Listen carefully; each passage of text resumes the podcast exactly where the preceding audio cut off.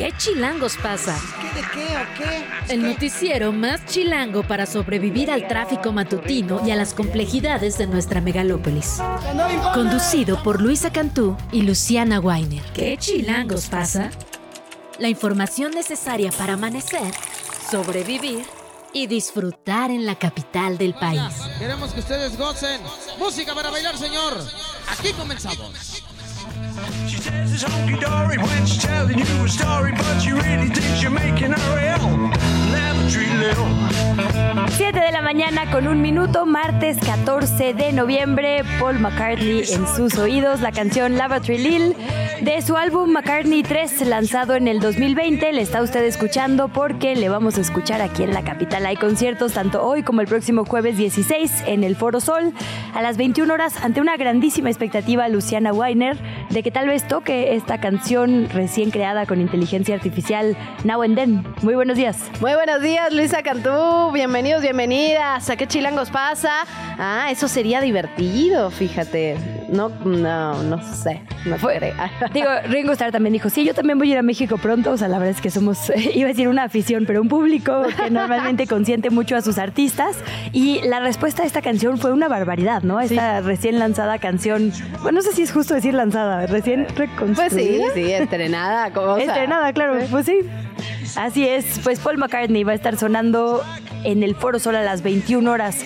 Iniciamos con musiquita, un día cargado de información, información en su mayoría dolorosa, ¿no? Ayer fue un día muy complejo para cubrir. La verdad es que la coyuntura ha sido muy complicada estas semanas, en, sobre todo en lo internacional, pero ahora también lo local. Este, eh, pues esta aparición del cuerpo de la magistrada Ociel Baena creo que retumbó en absolutamente todas las geografías de nuestro país. Absolutamente. Ayer veíamos las imágenes de estas manifestaciones masivas, del enojo que causa el accionar de las autoridades. Y aquí me parece que hay que ser muy claros.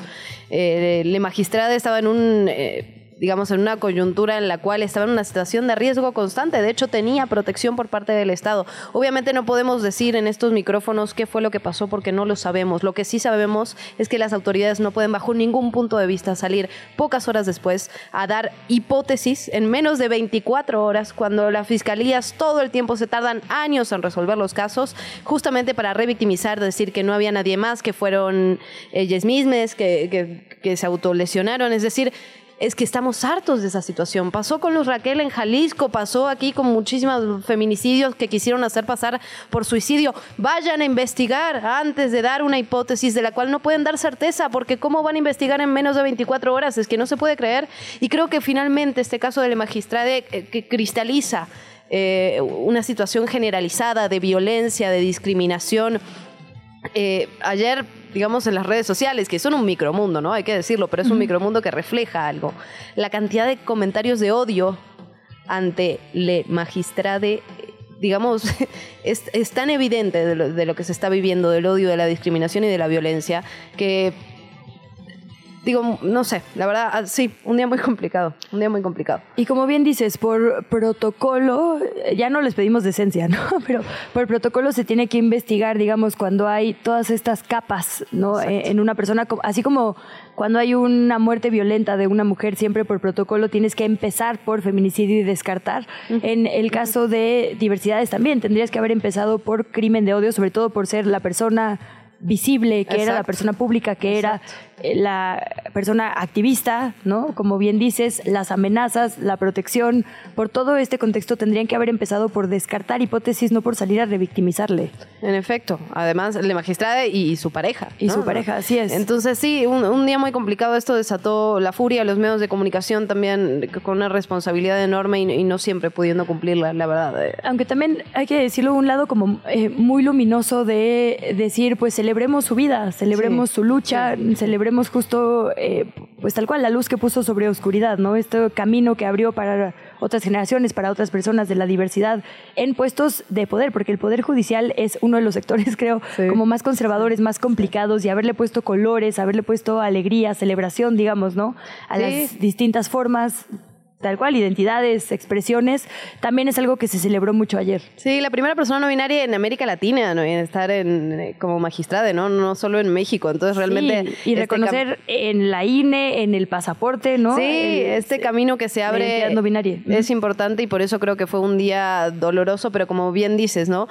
No sabía cómo retomar la cantidad de dibujos que se hicieron ayer tan increíbles sobre la magistrada de justo, ¿no? El luminosos marcando este camino con este abanico enorme de colores. Y otra vez esta discusión sobre la importancia del reconocimiento de identidades, ¿no? Y, y cómo toda la violencia suma a un entorno de violencia que puede ser fatal. Por eso no hay que tolerar la mínima. Se tiene que cortar de raíz toda la violencia, incluida el no reconocimiento de identidades, que también es violencia, que también es discriminación y que también atenta contra los derechos, ¿no? Absolutamente, Bueno, pues, absolutamente. va- vamos a hablar de sí. eso, vamos a hablar de otros temas también, temas electorales. Ayer finalmente el ex canciller Marcelo Ebrard dio, dio la conferencia de prensa, confirmó un poco lo que nos había adelantado aquí la secretaria general de Morena, Citlali. Eh, habíamos platicado sobre esta determinación en la que llega la Comisión de Honestidad y Justicia de Morena. Bueno, diciendo sí hubo algunas irregularidades, evidentemente no se va a reponer el proceso. eh, no sabemos qué va a pasar tampoco con Marcelo Ebrard, pero creo que ya se. Bueno, se terminó la incertidumbre. Se queda en Morena, buscará ahí. Voy a comer pizza gratis como tres semanas de todas las apuestas que gané. ¿En serio? Sí, en un montón de lugares, porque como que una lectura que sonó muy fuertemente era que si hubiera Movimiento Ciudadano. Sí, sí, sí, ¿Cuántas columnas le habrán dedicado a ese tema? Yo creo que valdría la pena hacer ahí. Sí, y yo aposté, la verdad, un poco por dar la contra, nada más a ver qué pasaba. Sí, pizzas gratis, tres semanas para Luisa. Pero bueno, en lo local también hay un montón de actividad entre el bastón de mando de Santiago Tabuada, eh, bueno, el nuevo equipo de Clara Brugada. Sí, sí, ¿no? sí. Hay, hay bastante información. ¿Te parece si arrancamos? Venga. Lo decíamos, ayer por la mañana fue encontrado el cuerpo de Jesús Ociel Baena Saucedo, magistrado del Tribunal Electoral del Estado de Aguascalientes, al interior de su domicilio. De acuerdo con la información inicial que dio la Fiscalía Estatal, junto con el cuerpo de Baena también fue localizado sin vida otra persona que sería su pareja, identificada preliminarmente como Dorian Herrera. El fiscal del Estado, a solo unas horas de haber encontrado los cuerpos, aseguró justo esto que platicábamos, que no se había forzado las chapas de la casa, que no se veía que haya una tercera persona que hubiera entrado. Y esto fue lo que dijo. Vamos a escucharlo. y no encontramos ningún otro indicio que hasta este momento nos lleve a establecer que un- una tercera persona ingresó a ese domicilio. Eh, tenemos conocimiento también que eh, ambas personas eran pareja, eh, tenemos conocimiento que cohabitaban ese domicilio. Ahora bien, no vamos a reproducir, eh, digamos, la otra parte, esta hipótesis que se llega sin ningún tipo de, sustento.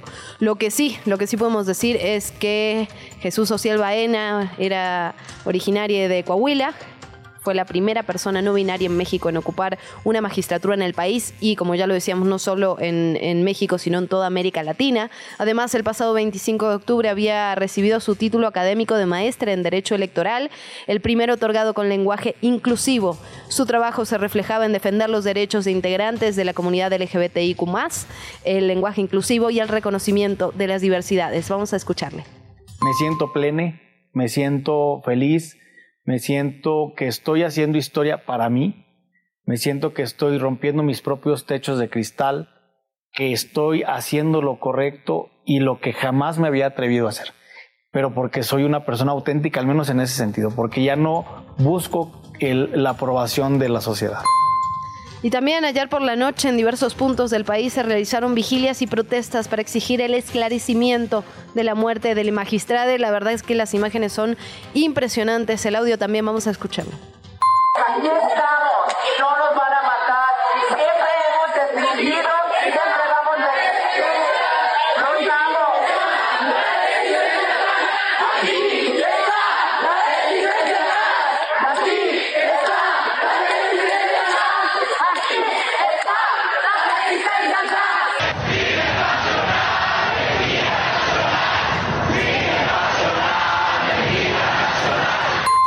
Crimen pasional, mentira nacional. Parte de, de- de esto que se quiso imponer desde la Fiscalía de Aguascalientes. No existen los crímenes pasionales. Lo hemos dicho una y otra y otra y otra vez.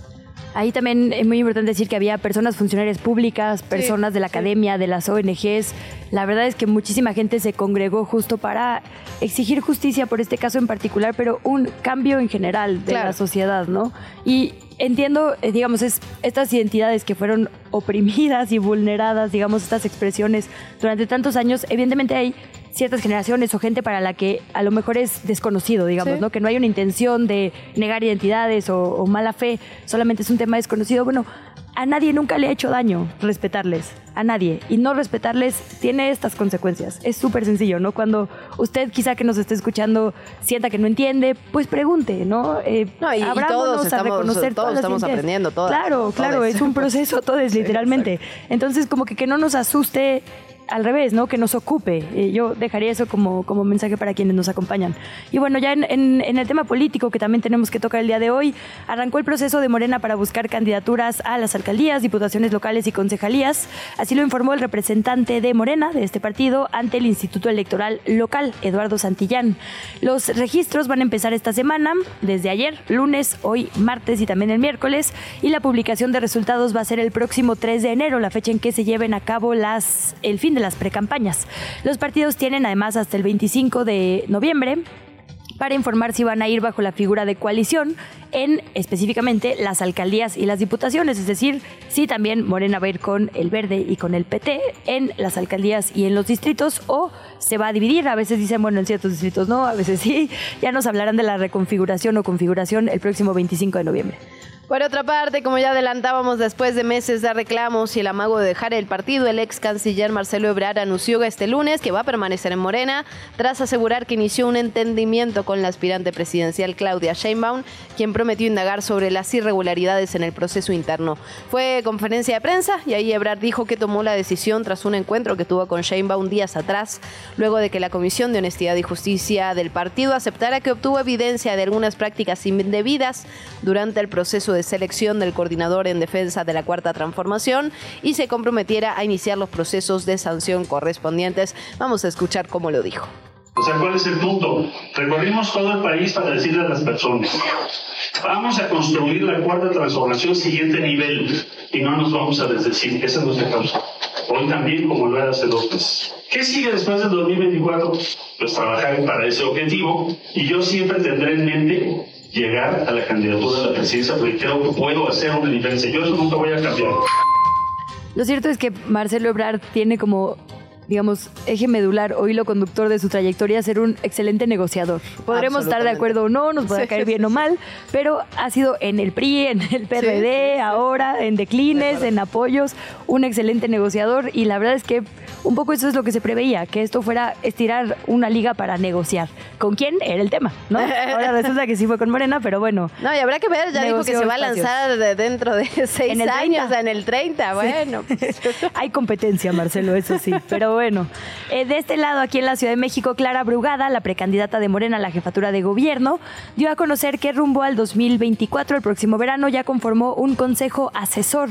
En este van a estar las demás personas que aspiraban a ser la eh, digamos, Los las o coordinadores los en defensa. coordinadores, es que se iba a decir candidaturas, pero no. Exacto, los coordinadores de defensa que iban por la ciudad, pues. Omar García Garfuch, Hugo López Gatel y demás. Vamos a escucharle. Estamos los cinco compañeros que participamos en este proceso. Omar García Harfush, Mariana Boy, el doctor Hugo López Gatel y también Miguel Torruco. Aquí estamos con el objetivo también de mantenernos unidos. Vamos a llevar a cabo, vamos a instalar un consejo asesor que nos acompañe en este proceso de construir el segundo nivel de la cuarta transformación en esta Ciudad de México. Bueno, por otra parte, en la oposición que está, ¿qué está pasando? El alcalde con licencia, Benito Juárez, y aspirante también a la candidatura para la jefatura de gobierno de la capital por el PAN, Santiago Tabuada, recibió el bastón para servir al pueblo que le fue entregado por la Asociación Civil Poder, Orgullo y Fuerza Prieta en un acto en la alcaldía de Iztapalapa. Tabuada reunió a más de 25 mil personas en lo que anteriormente era el tiradero de basura de Santa Cruz Mellehualco. En el evento convocó a construir una ciudad más incluyente y con mejor calidad de vida. Esto fue lo que se dijo. Las utopías son cosas que no existen.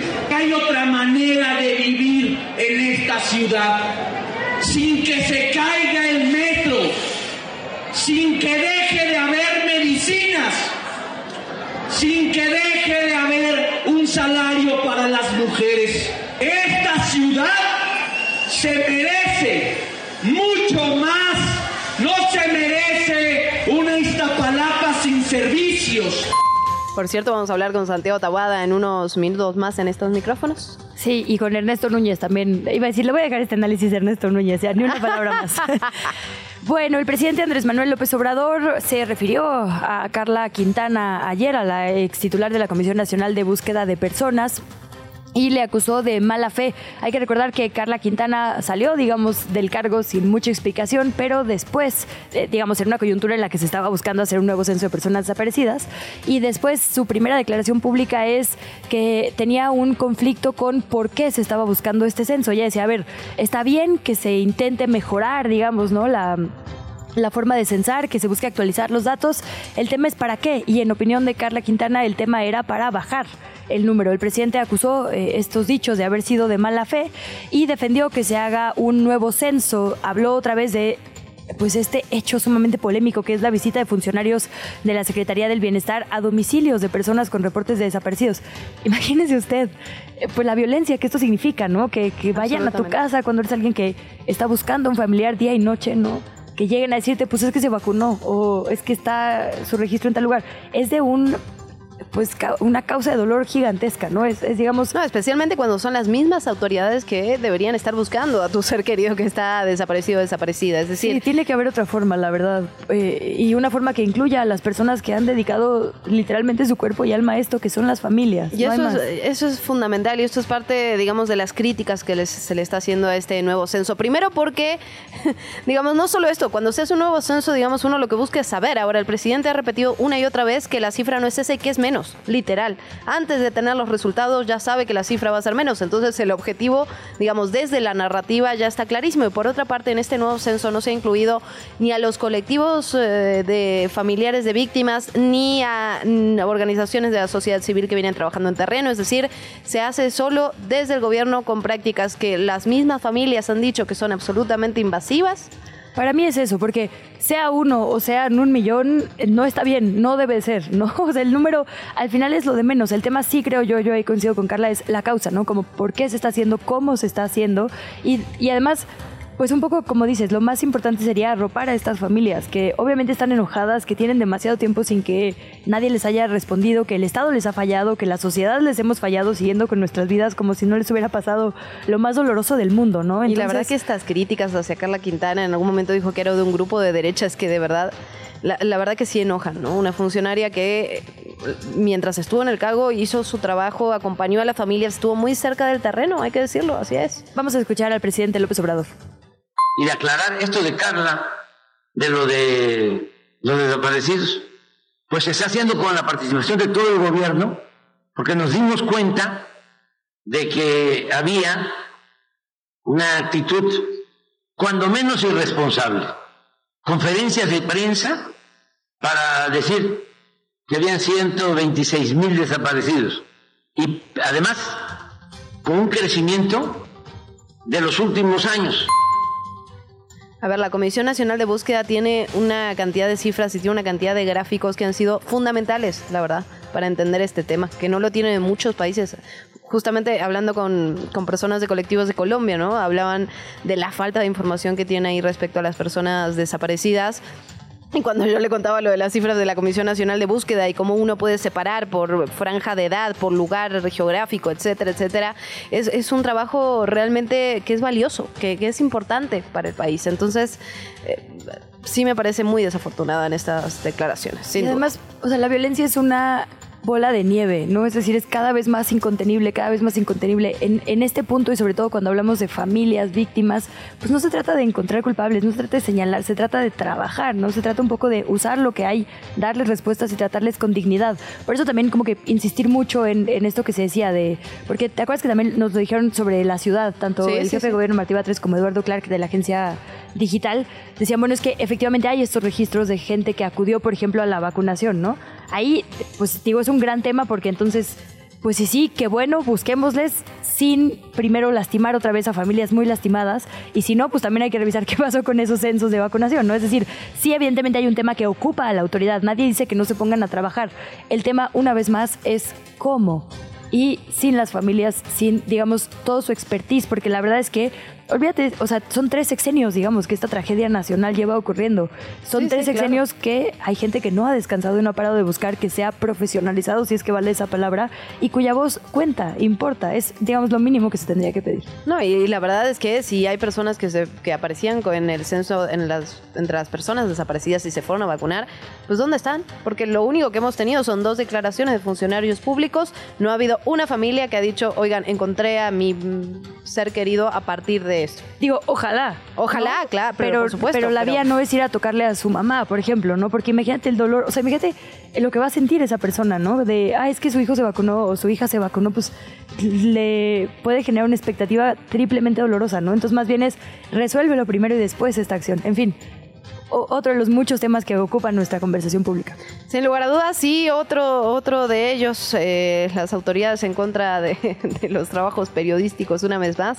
El, el diario estadounidense The New York Times respondió este lunes a las acusaciones efectuadas por la Fiscalía General de Justicia de la capital y su titular, Ernestina Godoy, luego de que anunciaran una investigación en contra del medio de comunicación, pero es que es que de verdad ya es todo, eh, digamos, un nivel de surrealismo increíble. El diario dijo que incluyó entrevistas e información de la propia fiscalía, que las autoridades involucradas fueron consultadas y que no quisieron aportar pruebas que desmintieran esta publicación, es decir, se les buscó. Se les dijo qué tienen para decir, no quisieron responder y ahora amagan con investigar al medio de comunicación cuando están haciendo una investigación periodística. El New York Times fue clarísimo y dijo que eh, se llevaron a cabo muchas entrevistas, varias fuentes se confirmaron de manera independiente toda la información que fue eh, publicada. Además precisó que el mismo texto incluyó documentos emitidos directamente por juzgados de la Ciudad de México. Recordemos que estamos hablando de este tipo de espionaje eh, donde se consiguieron, digamos, registros telefónicos a través de la fiscalía, aludiendo que estaban haciendo investigaciones sobre secuestros, sobre robos, etcétera. Se pedía a una de las compañías de teléfono digamos las llamadas, los mensajes de texto de ciertos números que incluían a opositores políticos. El excomisionado del INAI, Oscar Guerra Ford, renunció a su cargo como secretario ejecutivo del Sistema Nacional de Transparencia luego de que se dio a conocer, es que esto también parece broma, Sí, sí, sí. que habría usado una tarjeta corporativa para pagar, no sé si todavía se les dice table dance, pero pues sí, en uno de estos lugares que ya no deberían existir además, porque entiendo que son, bueno, en fin, en uno de estos sitios. Eh, a través de las redes sociales, el Instituto Nacional de Transparencia, Acceso a la Información y Protección de Datos Personales señaló que eh, estos funcionarios, Oscar Guerra Ford y Rosendo Evgeny Monterrey Cheprov, renunciaron a sus respectivos cargos para facilitar las investigaciones por estos hechos. A través de un comunicado, el INAI también pidió al órgano interno de control que investigue esta serie de gastos indebidos que se hicieron con una tarjeta institucional. La suma de los pagos va hasta los 18 mil pesos en dos días. se puede creer. Nos vamos con otra información. Las autoridades actualizaron las cifras en Guerrero tras Otis, 48 muertes, 26 personas no localizadas. Además, ayer servidores públicos de distintas dependencias de gobierno del estado participaron en la jornada de limpieza encabezada por la gobernadora, por Evelyn Salgado Pineda, en Acapulco. Integrados en 10 equipos de trabajo, el personal en brigadas realizó labores de limpieza y remoción de escombros que dejó Otis en la costera Miguel Alemán. Reforzaron también los trabajos que se han realizado durante estos días de contingencia. La entrevista. ¿Ya estás grabando? 7 de la mañana, 28 minutos. Gracias por continuar con nosotras en ¿Qué Chilangos pasa? Mandamos saludos ahí en las redes sociales. Luisa Cantú eh, de Que Cero Podcast nos dicen, qué maravilla, se escucha, se ve perfecto. Manden un saludo a mi mamá, las escucha a diario. ¡Saludos! Saludos, besos, muchas gracias por la compañía. Bueno, dicho esto, también Irma, Norma y Estela, les mandamos saludos y besos. Vámonos ahora al tema político, al tema electoral. Como siempre, con muchísima alegría recibimos en este espacio a Ernesto Núñez, periodista y subdirector de Animal Político. Amigo de qué chilangos pasa, Ernesto, ¿cómo estás? Hola, ¿qué tal? Buen día, ¿cómo están compañeras? Muy buen día, Ernesto. Pues ahora sí que por dónde quieres empezar. Eh, ¿Te parece si vamos con la oposición, que creo que es donde hay, digamos, más eh, choque por ahora, o al menos en apariencia? Está eh, un, digamos, el, el, PAN, que parece haber cerrado filas y era una candidatura de unidad, por lo menos aquí en la ciudad, con Santiago Tabuada. Horas después, y como hemos visto en otras ocasiones, sale el PRI a decir, oigan, no, a nosotros no nos preguntaron, y luego el PRD también. Vemos por un lado a Rubalcaba y a Sandra Cuevas. La verdad es que el PRD un poco desdibujado, ya no hemos visto ni a Nora Arias ni a Luis Cházaro, ¿no? ¿Qué está pasando en la oposición? ¿Cómo lees que se va a acomodar esto rumbo al cierre de precampañas? Pues miren, yo, la verdad yo pienso que eh, todo se está alineando a que sea Santiago Taboada candidato. Eh, ya se bajaron, digamos, las candidaturas que estaban en el PAN, que podían competirle dentro del PAN. Sobre todo creo que la de Lía Limón era la más competitiva. Ella el fin de semana pues ya dijo que ya no. Eh, la señora Margarita Zavala también dijo que, que ya no, eh, que ella que ella también declinaba, digamos, aunque en realidad ella nunca se subió, pero bueno, aparecía ahí en las encuestas incluso mejor posicionada que Tabuada, pero yo creo que bueno, en un acto de sensatez, la señora Zavala decidió no, no competir. Eh, y, la, y la verdad es que a mí sí me extraña eh, este comunicado del PRI, ¿no? Del sábado, donde todo parecía acomodarse y de pronto el PRI dice, hey, hey, no, espérense, todavía yo estoy aquí vivo.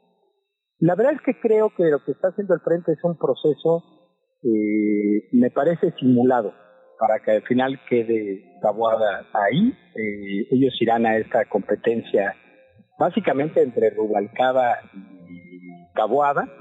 Del PRD me parece que Cházaro, aunque ha gastado mucho dinero en espectaculares que todavía podemos ver por ahí. No, es una verdad, revista, no- ¿de qué hablas? Exacto. Ah, sí, cierto. No es él, es la revista... ¿Cuál? Sí, porque además la letra viene hasta abajo, así. revista Que, que- que sí es muy generosa porque gasta mucho Sí, dinero no, en publicar- publicitar sus portadas, ¿no? Extrañamente aparecen personajes, pero bueno, pues eso es... Y quién sabe eh, dónde es esté, porque yo no la he vuelto a ver en ningún otro lado más que en esos espectaculares, pero bueno, ahí está. Exacto, solamente existen en PDF y en pero ahí andan. Y, pero, y bueno, y luego está el tema de Sandra Cuevas, que ella insiste en que está ahí. Eh, Sandra Cuevas y Adrián Rubalcaba están empeñados en regalarnos una telenovela de cara al 2024. A ver, ¿Será ¿qué a es eso, propósito? Lo- o sea, ¿Es por atención? ¿Es por rating? ¿Es amor? Es una telenovela un poco entre erótico, política, ¿no? Medio extraña. Pero bueno, pues ahí están, ¿no? Metiéndole un poco de color al asunto. Creo que en enero va a ser ya muy claro que va a ser Santiago Taboada el candidato. Un personaje muy polémico por los asuntos del cártel inmobiliario, a quien Ernestina Godoy pues trae en la mira, la verdad. Entonces habrá que ver también cómo acaba esa candidatura. Uno pensaría que este proceso del frente es un poco como para tener un plan B en caso de que hubiera, de que Taboada se cayera por un asunto penal.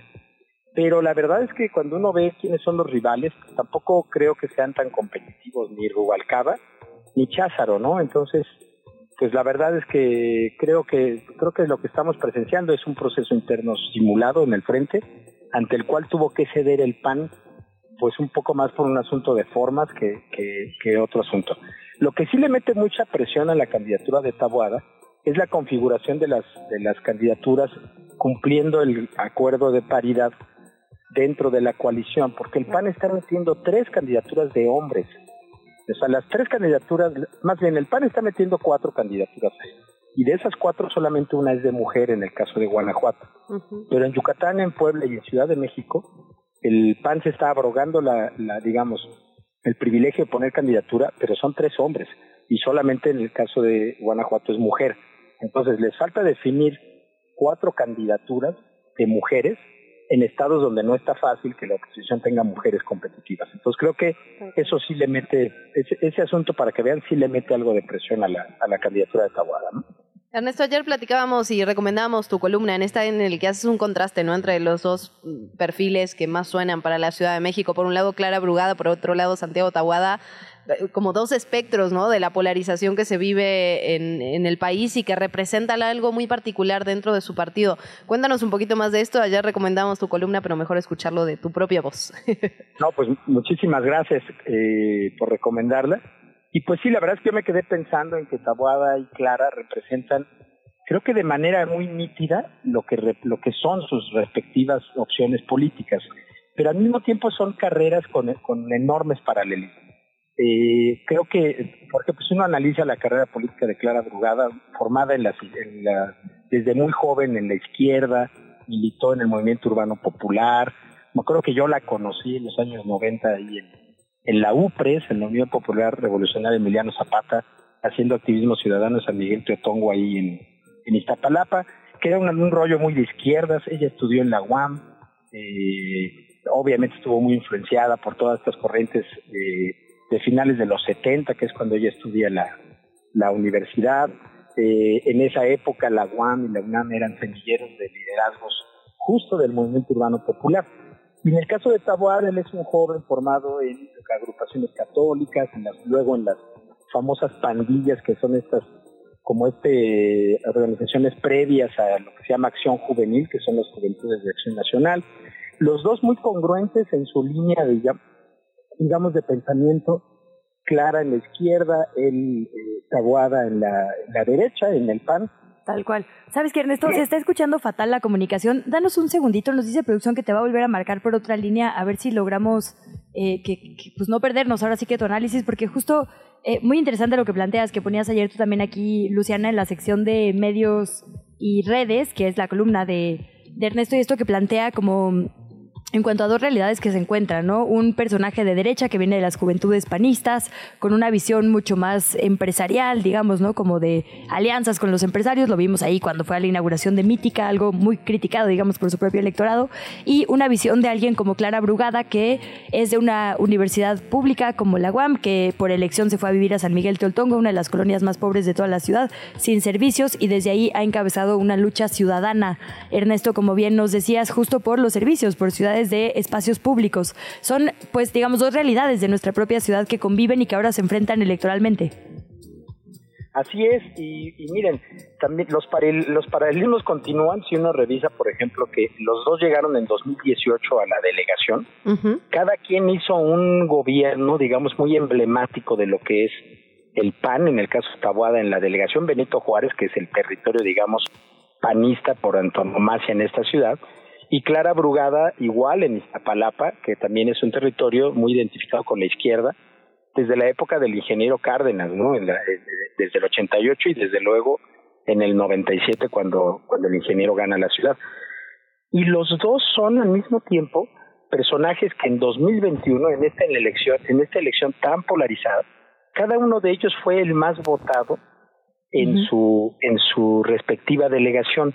Clara gana casi 400 mil votos en Iztapalapa, en una elección en la que hay que recordar que a Morena no le va, no le va nada bien. Uh -huh. De hecho, Clara, uno de cada cuatro votos de Morena en las elecciones de 2021 son de Iztapalapa. Ese es un dato que vale mucho la pena tomar en cuenta. Para aquellos que se preguntaban por qué Clara y no Harfush, yo creo que ese dato es un dato que sin duda estuvo en las consideraciones también de, de Morena y de la dirigencia de Morena. Y en el caso de Taboada, él, él gana el 10% de los votos que gana el PAN eh, y la oposición en general, eh, todo el frente, digamos, PRI-PAN-PRD uh -huh. en las elecciones de 2021, son votos que se emiten en la Benito Juárez. Los dos presumen acciones de gobiernos muy emblemáticas. Clara Brugada tiene sus utopías, Santiago Taboada tiene este programa que se llama Blindar Benito Juárez. Clara Brugada puede presumir que le cambió la vida a miles de personas en Iztapalapa con una serie de acciones de gobierno. Eh, Taboada puede presumir que mantuvo, digamos, a la, a la Benito Juárez como una de las demarcaciones de mayor nivel de vida a nivel nacional, uh -huh. eh, con una percepción de inseguridad quizá la mejor del país. En Iztapalapa se mejoró bastante la misma percepción de, de seguridad, se combatió el delito. Creo que cada uno representa de manera idónea lo que son sus, sus partidos, pero al mismo tiempo los altos contrastes de esta ciudad clara, digamos, la izquierda, esta izquierda progresista, eh, pro derechos, en fin. Eh, Taboada representa muy bien ese PAN, muy conservador, muy de derecha, y, con estas ciudadanías que convivimos en esta ciudad, ¿no? Y que en esta ciudad pues existen ambos polos. Eh, estamos aquí conviviendo constantemente entre personas que piensan de una manera u otra. Y creo que la elección de 2021 recordarán ese mapa partido en dos, el lado oriente, desde Gustavo Amadero hasta Milpalta, pintado totalmente de guinda, y del lado poniente, desde Azcapotzalco hasta Tlalpan, pintado totalmente de azul. esa, esa división la encarnan perfectamente Clara y Taboada y me parece que en ese sentido va a ser una elección muy interesante, una elección polarizada. Esperemos que no se llegue a una elección de discursos de odio, de aniquilación del rival, en fin, aunque también podría ocurrir lamentablemente. Pero creo que es una elección que pondrá, nos pondrá a los capitalinos, las chilangas y chilangos, frente a una decisión en ese sentido muy interesante, ¿no? Es, es una, es una elección de definición ideológica. También. Totalmente. Ernesto, preguntarte también un tema que ya hemos platicado en este espacio, pero que parece que finalmente termina el tema de Marcelo Ebrard, que ayer dice, bueno, sí, me quedo en Morena. ¿Cómo leíste? Aquí hablábamos, ¿no? De Marcelo se ha destacado durante su carrera de, negociar, ¿no? En varios espacios y al parecer eso es lo que hizo con Morena. Sin embargo, no parece una negociación en la que salió muy bien parado, porque hizo digamos, hizo un berrinche en su momento, todo el mundo pensó que se iba a ir con MC, finalmente no, tampoco sabemos que se queda a qué o cómo o para qué. ¿Cómo lees esta situación? Pues es un poco lamentable porque eh, Marcelo al final yo creo que se encontró de frente con su irrelevancia política. Sí, es decir, él creo que el momento en el que pudo haber roto, causado un daño a Morena, anunciado un proyecto presidencial y quizá volverse atractivo para Movimiento Ciudadano, era justo en septiembre, cuando vino el final del proceso interno en Morena. Marcelo, pues en esta técnica muy a la Camacho Solís, ustedes están chavas, pero en los 90 se, se decía, ¿no? Aplicó la camachina, ¿no?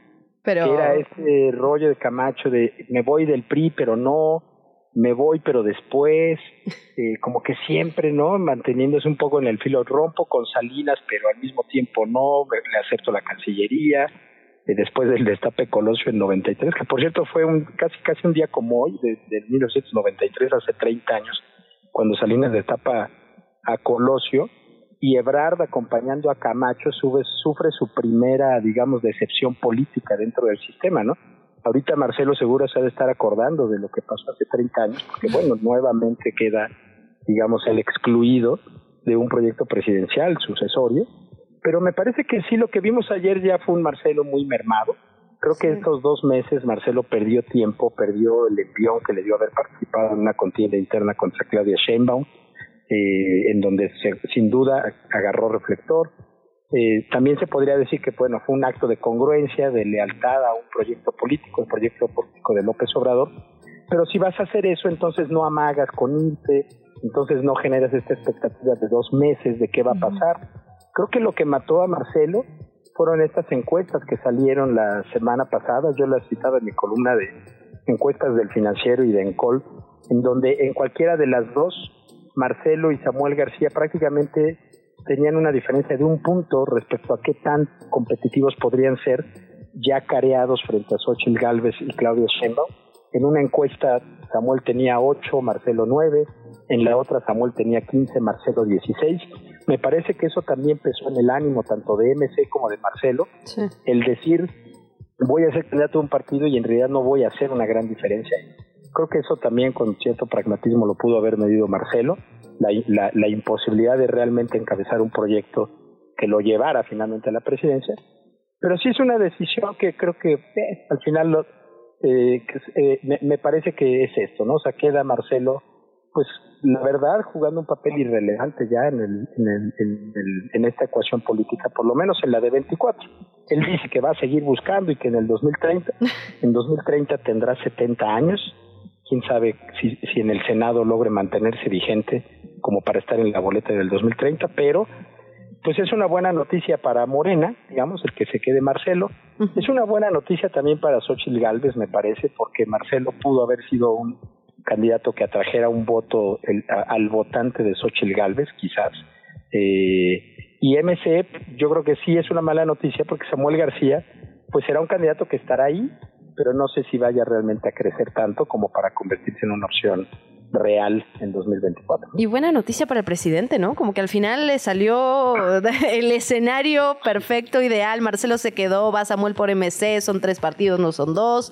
Va Xochitl, o sea, parece sí, un escenario ideal. Se le cumplen las profecías al presidente, ¿no? O sea, él dice, va a ser Tabuada y es Va a ser Xochitl y es Xochitl.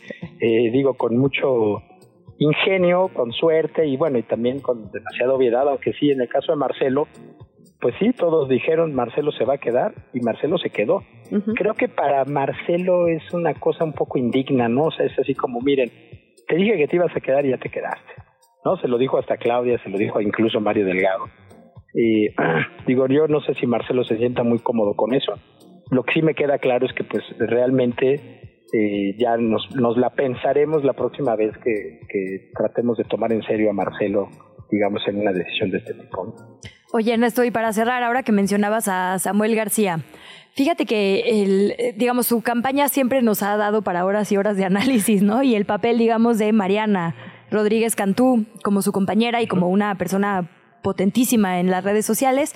La verdad es que sorprendió cuando ganó en Nuevo León, o sea, como que al principio era este chavito eh, que mucha ciudadanía reconocía desde que fue regidor y eh, su paso por las cámaras, demás, pero se veía poco probable que llegara a la gubernatura y al final llegó. Entiendo que México no es Nuevo León para nada, ¿no? O sea, México eh, justo pues hay que saber ver esas diferencias de electorado que quizás Samuel no ha logrado ver. Pero ahora está haciendo una apuesta que a mí me parece híjole, y me cuesta trabajo decirlo en voz alta porque celebrar, digamos, a, a Samuel García es complejo, pero la verdad es que una campaña en la que está apostando por llevar a su hija, vi y lo traíamos ahora para la sección de medios y redes, que le criticaron muchísimo por llevar a su bebita a los tumultos, ¿no? Le decían, bueno, es que las campañas no son lugares para eh, para niñas y para niños. Y la verdad es que yo ahí quisiera hacer un, pues, uh, más bien posicionarme en favor de que sí lo hagan, ¿no? Vimos aquí a Renata Turrent, por ejemplo, en la Benito Juárez, que también hizo una campaña con su bebé, al doctor Hugo López Gatel, que también hizo una campaña con su bebé, un poco diciendo, la ciudad no solo somos personas adultas, el país no solo somos personas adultas, tenemos que aprender a que las infancias caben en todos lados, incluida una campaña política. Y eso sí me parece valioso y la verdad es que es el único candidato al que veo haciéndolo. Sí, y ahorita que decías eso, pues yo te he visto a ti con tu bebé reporteando. Sufriendo. Arrea, ¿no? Gracias. colega, Daniela Arrea, qué impresionante, sí, sí. reporteando con su bebé ahí este, amarrado en el rebozo. Sí, tal cual. O a nuestro colega Cau, ¿no? Fíjense, a Cau. En de- vivo, tiene con un página, bebé. Me lo encontré en la marcha de Ayotzinapa Sí. con su bebé en el rebozo. O sea, creo que eh, efectivamente a mí me parece que le critiquen eso ya me parece una brutalidad. Creo que Samuel García, y a ver, lo relaciono un poco con lo de Marcelo, yo lo platicaba con un amigo, me decía él, que no, que no hay que subestimar tampoco tanto a Samuel García, porque él sí puede llegar a conectar con un electorado, digamos, mucho más insustancial, mucho menos clavado que nosotros los periodistas en estos temas de si tiene trayectoria política o no, si tiene discurso, narrativa, propuesta, programa, qué sé yo. O sea, al final él hace un video donde se comunica silbidos con Mariana, Sí. no dicen nada y al final se echan un bailecito. Y, él- y eso le cae bien a un millón de personas que le ponen like en TikTok. Y ese tipo de cosas que a lo mejor nosotros podemos decir que babosada, pues iba a conectar con un electorado joven, con un electorado que a lo mejor no tiene ganas de escuchar choros tan largos de la política y explicaciones y que va a votar por quien le cae bien. Entonces, puede ser que también en MC hayan medido que en esta campaña, en estos tiempos, en esta generación TikTok, puede resultar más atractivo un Samuel García con solo nueve años de experiencia política, con 35 años de edad, algo así tiene, Sí, sí, sí. que un Marcelo Ebrard con 40 años de carrera política, con 64 años de edad, muy serio, muy, muy eh, congruente en su discurso político y tal, pero a lo mejor cae mejor el chavito y crece más el chavo. Entonces, eso no hay que subestimarlo, me parece. ¿eh? Y prueba de ello, como dices, Luisa, pues es la, la campaña de 2021 en Nuevo León. Sí, no, tal cual. Y además. Ya prometió fosfo, fosfo para toda la República, ¿no? Nada más al Estado, sí. Ay, ¿no? te- ah, finalmente te escucho, Luisa. Finalmente sale tu verdadero yo. Tanto esfuerzo. Ay, no, no, el verdadero no es. Una parte suprimida tal vez, pero verdadero no. Bueno, luego, luego lo revisamos. Sí, en- prometió en terapia. campaña fosfo, fosfo y bueno. Sí, sí. No, y la verdad- una camiseta de Radio Chilanga Fosfo Fosfo. Necesitamos, necesitamos en este espacio, la verdad, un merchandising que acompañe esta situación. Pero uh, me quedé pensando en lo de Marcelo, y además No un Marcelo idea. que viene de bajada, ¿no? Que viene, de, digamos, que fue rechazado, que salió segundo, que no se animó a romper en otro momento, que se tardó, que dudó, que no fue claro. Eh, Creo que si lo hubiera pensado antes, quizás la situación hubiera sido diferente. Pero bueno, el hubiera no existe, Ernesto. Agradecerte, agradecerte un montón que hayas platicado con nosotras esta mañana. Como siempre, siempre es un gusto, un placer y muy, muy esclarecedor eh, escucharte. No, pues les agradezco muchísimo yo a ustedes la invitación. Gracias, chicas. Gracias, un abrazo, Ernesto. Te invitamos a seguir la conversación en redes sociales. Nos encuentras en TikTok, Instagram y Facebook como arroba que chilangos pasa. Y en Twitter desde la cuenta de Chilango, arroba chilango.com. Bueno, seguimos platicando sobre política local, política aquí en la Ciudad de México y las miras rumbo al 2024 con el alcalde de Coajimalpa, con licencia Adrián Rubalcaba, quien además es una de las manos levantadas, asumimos todavía por el frente, le vamos a preguntar a continuación, para encabezar justo a la oposición. Bienvenido, eh, Adrián Rubalcaba, muy buenos días. ¿Qué tal, Luisa? Muchas gracias por permitirme estar aquí con ustedes en su programa. No, por el contrario, muchísimas gracias por atendernos la llamada. Ya nos tocaba platicar, eh, alcalde. Eh, bueno, preguntarle, ¿sigue con la mano levantada? ¿Qué va a pasar en ese sentido? Hemos visto varias publicaciones en el último tiempo y se dice mucho sobre, sobre usted. ¿Sigue en el PRI? ¿Sigue con la mano levantada para, para jefe de gobierno? No, sin duda alguna, eh, la ruta es la misma. He estado impulsando desde hace cuatro meses la intención de que se defina una candidatura a partir de un método, un método democrático que nos permita pues, ser candidatos y poder encabezar este frente. La realidad es que por ahí va el camino, sigo insistente, sigo fuerte y bueno, pues ahí estamos en espera de que pues el día de mañana yo me registre como como aspirante por el PRI y entiendo que por el PRD hará lo propio Luis Espinosa Chaza. ¿Qué va a pasar, eh, alcalde, si finalmente el frente, pues digamos, con esta presión panista decide que Santiago Tabada va a ser el candidato? ¿Usted va a romper con el frente? Eh, ¿Se quedaría de cualquier forma, digamos, subordinado a esta campaña? No, pues sin duda nunca ha sido mi, mi postura ser subordinado. Este, para mí siempre ha sido el que se definan las cosas de manera democrática, que se definan las cosas de manera, eh, pues, a través de una postura donde la ciudadanía sea la que defina y este y pues si las cosas no se hacen de esta manera, si no llegamos al final de este proceso que se acordó en la mesa, en donde se haga una pre-campaña donde podamos todos ser conocidos y tomar decisiones juntos, pues no sería pues lo que yo estaría aspirando.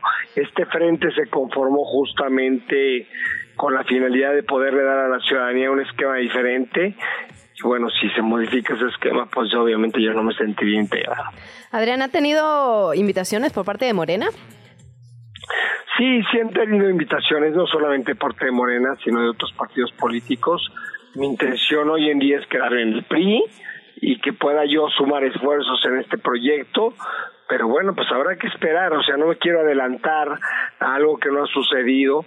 La intención es que sea pues de consenso y, y a través de este proceso sea el proceso el que se determine a quién quiera la ciudadanía. Lo que sí estoy convencido es pues que necesitamos un candidato o candidata fuerte, con las manos limpias, sin señalamientos, que tenga sin duda una postura de construcción de la ciudad, no de destrucción de la ciudad. Y bueno, pues ahí estaremos trabajando en favor de la Ciudad de México. Le hemos visto públicamente, digamos, en bloque con, por ejemplo, la alcaldesa Sandra Cuevas. eh, por ahí ayer subía una foto con- donde también se apreciaba, digamos, a Luis Cházaro. Es decir, ¿este sentir suyo es compartido por otras figuras del PRI y del PRD? Sin duda alguna, no solamente por figuras del PRI y del PRD que han levantado la mano para poder contender por la Ciudad de México, sino inclusive alcaldes que han estado pues manifestando que no puede ser una po- imposición, que no puede ser un dedazo. Lo hicimos en diferentes medios de comunicación. Eh, pues lamentablemente en Acción Nacional pues han tomado esta determinación en donde solamente este pues se camine de esta manera y bueno, pues hoy eh, eh, lo que yo aspiro es que se haga democráticamente. Cuando hablamos democráticamente, Adrián, estamos hablando de que se hagan los foros, que se hagan los debates, que se haga todo como se había planteado desde el inicio, digamos, sin declinaciones. ¿Ese sería un, Pues sí. proce- un proceso que tú aceptarías? ¿Eso sería cancha pareja, digamos? Mira, imagínate, Luisa, desde hace cuatro meses vengo pidiendo que no solamente sean los foros y sea este esquema de eh, contraste de ideas y que además se haga este la encuesta, sino he venido manifestando que se hiciera a través de un proceso abierto y este y se ha negado a hacerlo a través de la votación abierta que porque se iba a meter a Morena en el proceso. Después pedí que se hiciera un proceso a través de votación de militantes de cada uno de los partidos se negaron a este proceso y finalmente llegaron ellos mismos las dirigencias a este esquema en donde lo que se determina es hagamos foros, hagamos una encuesta, que se dé a conocer la propuesta y bueno, pues ahora están tratando de priorizar un gran acuerdo y pues la verdad es que eso no es lo que yo creo que tenga como pues prioridad la ciudadanía en donde no les demos las opciones sino que seamos nosotros mismos a través de acuerdos quienes definamos y esto me incluye a mí ¿eh? que yo pudiera ser el candidato a través de un acuerdo no estaría yo pues este siendo congruente con, con lo que he pedido y con lo que quiero Radio Chilango. Estamos platicando con el alcalde con licencia de Coajimalpa, Adrián Rubalcaba, que nos decía no van a aceptar ninguna imposición. Si no hay un proceso como se acordó en el frente, entonces existiría la posibilidad de ruptura. Corrígeme, eh, Adrián, si voy, eh, si, si malinterpretamos algo por acá, pero entonces sí está latente, digamos, esta posibilidad de ruptura, no solo personal nos dice, sino de varias figuras con el frente que no quieren la imposición de nadie, pero pues todo eh, pinta, digamos, a que podría ser la de Santiago Tabuada, el panista. Pues sin duda alguna, yo creo que hemos venido manifestando esto, lo he venido manifestando yo de manera personal, no solamente eh, desde el punto de vista de que aspiro a que la ciudad tenga una propuesta sólida y contundente, sino también a partir de que pues es un esquema cero democrático y el frente presume que es un frente que pretende eh, demostrar que somos diferentes a los de enfrente y pues esperemos que pues que no se dé lo mismo. Alcalde, preguntarle por bueno estas demostraciones que han hecho en redes sociales con la alcaldesa de Cuauhtémoc, con Sandra Cuevas. Estamos hablando de una relación personal, de una relación laboral. ¿Puede haber ahí, digamos, un futuro político o es solamente una, una relación personal, alcalde? Mira, sin duda eh, esa- puede haber un futuro político juntos construyendo en la ciudad. Ya lo otro a mí me gustaría que se lo preguntes a ella. ¿Por qué? ¿Por qué, alcalde? Ya, de- denos nota, alcalde. Ella será la que la que te lo pueda manifestar y aclarar con más puntualidad. Bueno, pero entonces, digamos, lo que, lo que hemos visto hasta ahora son demostraciones de una relación personal que, que existe. Sí, existe una relación personal, hay un acercamiento importante, un gran cariño. No lo he dicho una vez, lo he dicho muchas veces. Y bueno, pues sin duda estamos haciendo un gran equipo y en lo personal y en lo laboral. Ok, y entonces, ¿cuáles son, digamos, sus fechas próximas de atención? Es decir, las precampañas acaban hasta enero, pero ustedes tomarán decisiones dependiendo de, eh, pues, de qué, ¿no? De, por- porque lo que Bueno, vemos, digamos- primero, lo primero que hay que hacer es mañana llegar al registro. El registro se presenta mañana a las 4 de la tarde. Partimos de ahí.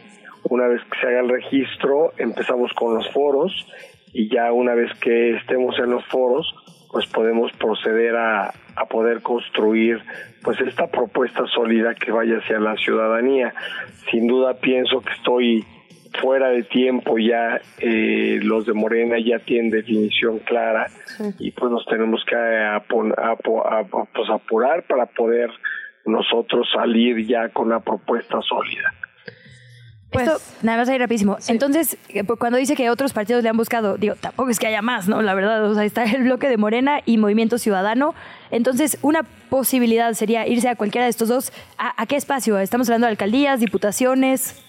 Mira, no quisiera pensar en eso. Mi plan A es lo único que tengo, que es ser el que encabece el proyecto en la ciudad por el frente. Ya si llegase a tomar yo una decisión diferente, pues ya platicaríamos con, con ustedes y les podría yo decir pues hacia dónde sería la ruta. Pues muy bien, alcalde, agradecerle muchísimo estos minutos. Esperamos que sea la primera de muchas. contrario. Finalmente Les mando se nos dio. muchas gracias, que tengan muy bonito día a ustedes, todo tu auditorio. Muchísimas gracias, Adrián Robalcaba, alcalde con licencia de Coajimalpa, también contendiente para la jefatura de gobierno. Mañana se estarán haciendo estas inscripciones en el Frente Amplio por México y le estaremos dando seguimiento. 8 de la mañana con un minuto, martes 14 de noviembre. Vamos al segundo resumen de noticias. El gobierno de la Ciudad de México anunció una propuesta para regular las plataformas digitales de servicios de alojamiento. Estamos hablando de las que son tipo Airbnb, Booking y demás. Esta contempla reformas a la actual ley de turismo local, así como la creación de un padrón de inmuebles y anfitriones destinados a rentas por aplicación. El jefe de gobierno de la Ciudad de México, Martí Batres, anunció que esta propuesta va a ser enviada al Congreso de la Ciudad de México para que sea analizada. Con este proyecto se contempla poner límites a los anfitriones de estos sitios de alojamiento para que únicamente puedan tener un máximo de tres inmuebles. Hay que decir que efectivamente, digamos, están acumulados la mayoría de los inmuebles aquí en la capital en muy pocas manos o empresas. Y bueno, también va a haber un mecanismo de refrendo anual, se va a establecer un registro de anfitriones y de inmuebles, como ya le decíamos. Escuchamos esto en voz del jefe de gobierno. A mí me da mucho gusto el día de hoy estar cumpliendo con este compromiso de tener una regulación, una propuesta de regulación para las plataformas digitales de alojamiento temporal y esperamos la pronta aprobación del Congreso de la Ciudad de México por el bien de los vecinos de diversas colonias de la ciudad, de nuestra industria hotelera y de y la propia certidumbre de quienes tienen este tipo de plataformas digitales. Déjame dedicarle un segundo a esta palabra que usa el jefe de gobierno, que es certidumbre, porque efectivamente hay un componente, digamos, económico en esta regulación. Tiene que ver, sí, con evitar la gentrificación, de, o sea, todo esto que, que es, digamos, está muy en la mira pública, el- la igualdad de condiciones, digamos, para quienes rentan a largo plazo o a corto plazo, quienes lo hacen por APO directamente. Sí hay un componente de cobro de impuestos, que eso ya está más o menos regulado. Hay que recordar que este tipo de regulaciones son a nivel local, no hay una federal, entonces cada estado decide. Ya hay, digamos, avances, pero falta una cosa que a mí me parece fundamental, que es la de certeza de seguridad. Los hoteles tienen por ley, por regulación, más de 70 requisitos diferentes que tienen que ver con protección civil, con con peritajes, que Airbnb, que Booking, que todas estas plataformas no tienen. Yo eh, pude reportar, digamos, el año pasado por lo menos dos casos de muertes, en una en Booking y otra en, en Airbnb, eh, y no, no pasó nada porque estas plataformas están tienen su sitio, digamos, de alojamiento o sus autoridades empresariales en, por ejemplo, Holanda. Entonces pasa algo y es, ah, no, habla ya, peléate, intenta encontrar un responsable al día, a los dos, tres días de este... Esta fue gas de uno de los casos que reporté. Ya estaba el departamento otra vez en renta porque no hay quien dé la cara, no hay quien responda, no hay quien regule. Hay un tema de seguridad, literalmente. Cuando decimos certidumbre es también que si tú rentas un espacio esté perfectamente en regla para que tu familia esté segura. Y eso el día de hoy no sucede. Y en ese sentido es parte de lo que se discutía también en el momento con Uber, con Rappi, con todas estas aplicaciones, digamos, eh, ya sea de taxi por aplicación o de servicio de comida, ¿no? Cuando no hay una regulación clara, lo que pasa es que tanto empleados como consumidores se quedan a la merced de pues, decisiones de privados que finalmente Sí, sí, y sí. que además no hay oficinas a donde ir a reclamar, no hay teléfonos claros, no hay autoridades claras en ese sentido. Tal Así que bueno, estaremos al pendiente y de hecho vamos a estar platicando eh, durante esta semana sobre esta, esta regulación, a ver si es la correcta, cómo se puede mejorar, qué está bien, qué está mal, que un análisis un poco más a profundidad sobre esto. El otro tema del que tenemos que platicar, el tema migrante. Otra vez diversos operativos agentes del Instituto Nacional de Migración retuvieron a 246 personas que permanecían en áreas públicas de la capital, 192 adultos y 54 niños, niñas y adolescentes. Desde el pasado sábado se llevaron a cabo estas acciones en que las personas migrantes fueron subidas directamente a camionetas sin que la autoridad migratoria informara de estos hechos. Se hizo en la mitad de la noche, se hizo de una forma violentando todos los derechos y todas las convenciones que hay sobre este tipo de de, digamos, de, acciones, de operativos.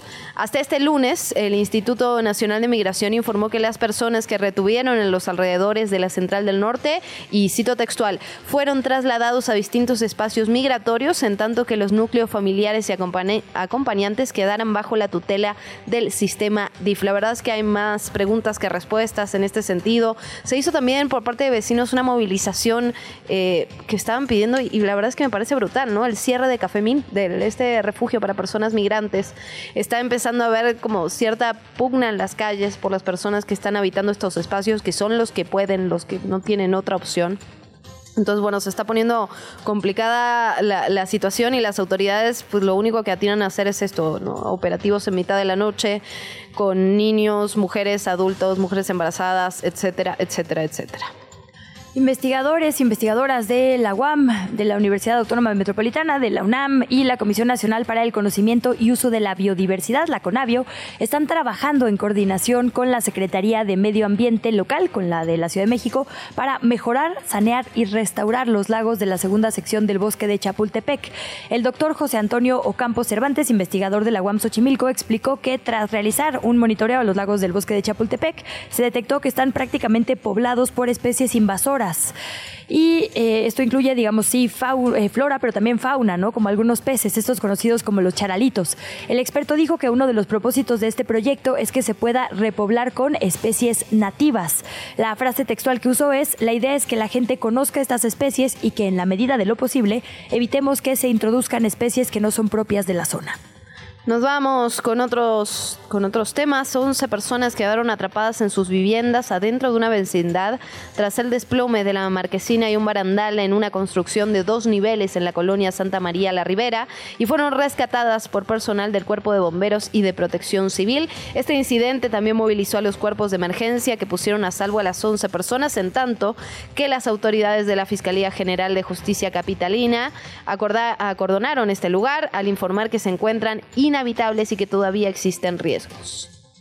Este domingo hubo una intensa explosión en el Panteón Civil de San Isidro, que está en la colonia Providencia de la alcaldía Azcapotzalco, aquí en la capital. De acuerdo con los primeros reportes, los hechos sucedieron durante un sepelio, cuando las personas estaban utilizando artefactos de pirotecnia para celebrar la vida de la persona difunta. Sin embargo, el mal manejo de estos artefactos, que incluyó el uso de pólvora, derivó en una fuerte explosión.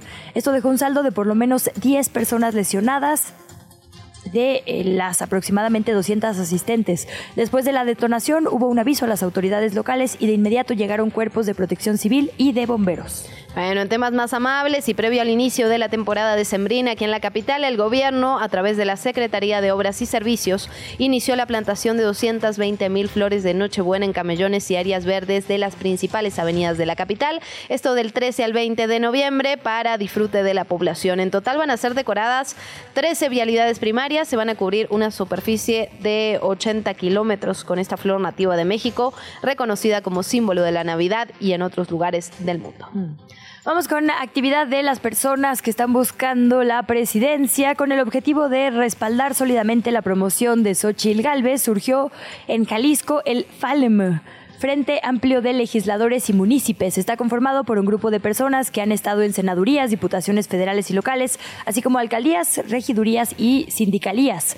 Uno de los promotores de esta creación es el exdiputado Salvador Cosío y señaló que la intención es unir fuerzas políticas en expertos de diferentes áreas. Se busca así dar a conocer y respaldar la propuesta de Xochil Gálvez rumbo a la presidencia de la República y aprovechar el lo que llamó bagaje cultural de este este grupo de personas diversas. Por otra parte, la aspirante presidencial de Morena, Claudia Sheinbaum, se reunió este lunes con el Consejo Permanente de la Conferencia del Episcopado Mexicano, un organismo que agrupa a los obispos católicos en este país y que ha tenido roces con el actual presidente, con Andrés Manuel López Obrador. Sheinbaum compartió un mensaje en la red social X, en Twitter, donde anunció la reunión, dijo que fue un amable intercambio de opiniones con el Consejo Permanente, como lo ha venido haciendo con sectores de la sociedad e iglesias. A finales de septiembre, la ex jefa de gobierno de la Ciudad de México se reunió también con líderes religiosos de poco más de 30 mil templos de todo el país que se encuentran registrados ante la Secretaría de Gobierno de México. Y cerramos con MC al arrancar sus actividades políticas después de registrarse como precandidato a la presidencia de la República por el Partido Naranja. El gobernador con licencia de Nuevo León, Samuel García, dijo que todo México va a saber lo que es una campaña alegre, una campaña fosfo fosfo, fue su frase textual, y que no solo quiere ganar el poder ejecutivo, quiere que en 2024 haya una mayoría naranja en el Congreso también. Habló incluso de una nueva constitución. Durante el informe de la bancada de Movimiento Ciudadano en la Cámara Baja, el mandatario estatal dijo que su partido va a promover un convenio de coordinación fiscal que respete el federalismo y que tenga nuevas leyes en materia medioambiental. La entrevista. ¿Ya estás grabando?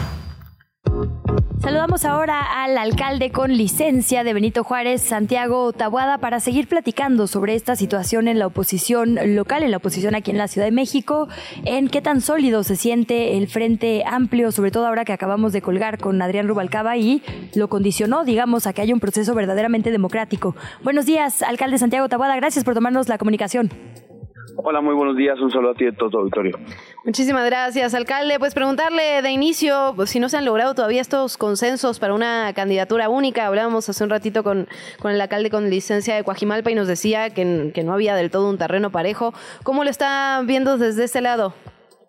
Pues mira, hay una realidad, hay un método ya registrado por los partidos políticos, que serán foros y una encuesta, que es como saldrán los resultados este, de eh, quien vaya a abanderar el Frente Amplio Opositor en la Ciudad de México.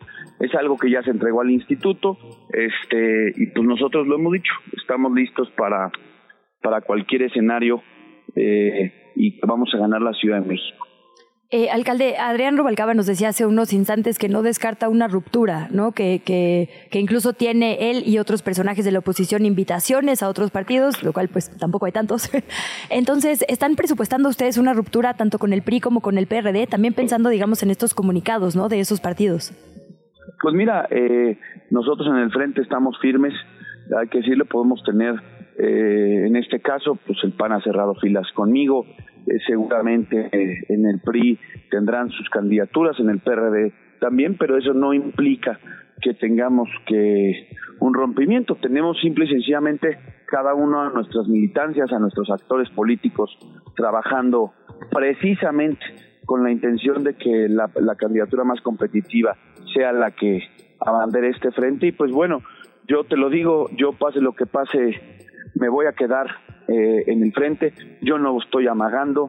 Yo lo que quiero hacer precisamente de esta candidatura es una opción fuerte y una opción opositora a quienes le han fallado en esta ciudad estos últimos años.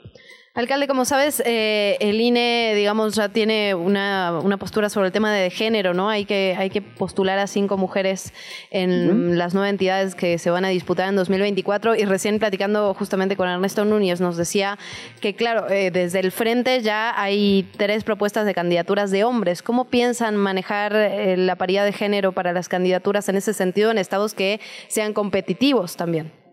Claro, pues este es un asunto que los partidos, como tú bien sabes, lo comentabas, eh, el INE obliga a los partidos uh -huh. a eh, tener cinco propuestas de mujeres, cuatro propuestas de hombres y precisamente los partidos son quienes se van a encargar de que este cumplimiento sea eh, una realidad. Yo estoy, como lo sabes, eh, participando uh -huh. y por supuesto que, que, cualquier regla, que cualquier escenario, eh, inclusive interna, externa, nosotros la vamos a, a respetar.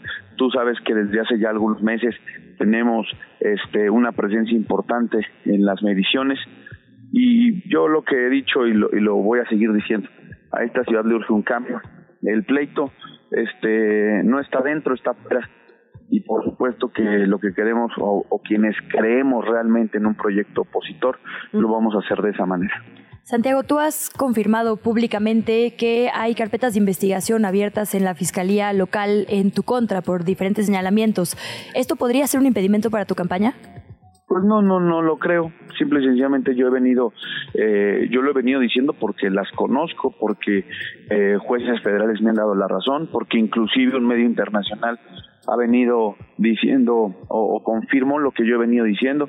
En esta ciudad se espía la oposición, no solamente eh, quienes militamos en otra fuerza política, sino a los opositores internos también del partido en el gobierno. Entonces, Eh, nosotros estamos tranquilos, nosotros estamos haciendo lo propio, eh, no le tenemos miedo a este gobierno, no nos hemos doblado y no nos vamos a doblar, nos vamos a echar para adelante y les vamos a ganar la Ciudad de México. En ese sentido, si es que se, si es que te transformas en el nuevo candidato por el Frente Amplio por México para la jefatura de gobierno, ¿cómo verías una contienda contra Clara Brugada? Pues mira, creo que aquí hay eh, los modelos que están eh, a discusión y a debate son precisamente cómo quiere vivir hoy la gente en la ciudad. Hoy realmente la eficiencia, la eficacia de los servicios públicos, de la seguridad, de la calidad de la, vida, de la calidad de vida de la gente es lo que nos tenemos que poner a discutir y precisamente son dos modelos distintos. Eh, yo lo que creo es que en esta ciudad no tiene que depender del lado en el que vivas el servicio público que te toque. Yo creo en que en esta ciudad le urge que los hospitales públicos sean de calidad, que las escuelas públicas sean de calidad, lo que no han podido hacer en estos años. Santiago, cuéntanos un poco más sobre este proceso interno que se va a vivir entonces. ¿Ya hay fechas de estos debates? ¿Cómo? ¿Quién los va a conducir? Eh, digamos, las encuestas que también se había dicho que podían ser parte, ¿cuánto van a pesar? Ay, nos dice producción que se nos cortó la llamada con el alcalde con licencia de Benito Juárez, Santiago Tabada, pero bueno, eh, interesante, digamos que su esto, esto último que te decía, ¿no? Sobre que eh, no dependa del lado en el que vives los servicios, pues un poco es justo la campaña de Clara también, ¿no? Entonces sería interesante ver justo eh, cómo avanzan sus propuestas rumbo a el próximo verano, que es cuando finalmente la ciudadanía saldrá a decidir. Lo que es cierto es pues este absoluto contraste que representan estas dos personas punteras. Está también, insistimos, eh, Movimiento. Ciudadano, Sí. Salomón Chertorivsky, y bueno, la posibilidad de independientes que hasta donde sabemos y nos había confirmado el instituto local, únicamente tenía a Lorena Osornio, esta Ajá. líder, digamos, lideresa de comercio ambulante en el centro, que va a competir ya por segunda vez. Como figura, habrá que ver ahora el corte de caja con los nuevos tiempos, a ver cuántas personas independientes quedaron, ¿no? Eh, te- retomamos ya la comunicación, Santiago, ¿correcto? Sí, perdóname, seguramente ahí este, los que nos espían los han de haber cortado la comunicación, pero bueno. Ah, yo pensé que no te había gustado mi pregunta. No, pues al contrario, hombre. Sabes que siempre me da mucho gusto hablar con ustedes. Este, y les decía que, bueno, ahí saludos a Ernestina Godoy, que nos está escuchando. Este, eh, efectivamente son dos modelos. Son dos modelos que van a estar a discusión. Que, que la ciudad tiene y, y le urge un cambio, pero un cambio con futuro y es lo que estamos poniendo sobre la mesa. Me parece que eh, a diferencia de nosotros, pues ellos optaron por la candidata que de saque pues trae menos 16 puntos, ¿no? Optaron por la por la persona que perdió su método, que perdió su proceso, este y nosotros vamos a optar por quien gane la encuesta. Esa es la diferencia. Déjanos quedarnos un segundito más con esto que nos dices, justo sobre este otro caso que está, digamos, abierto en, en investigación.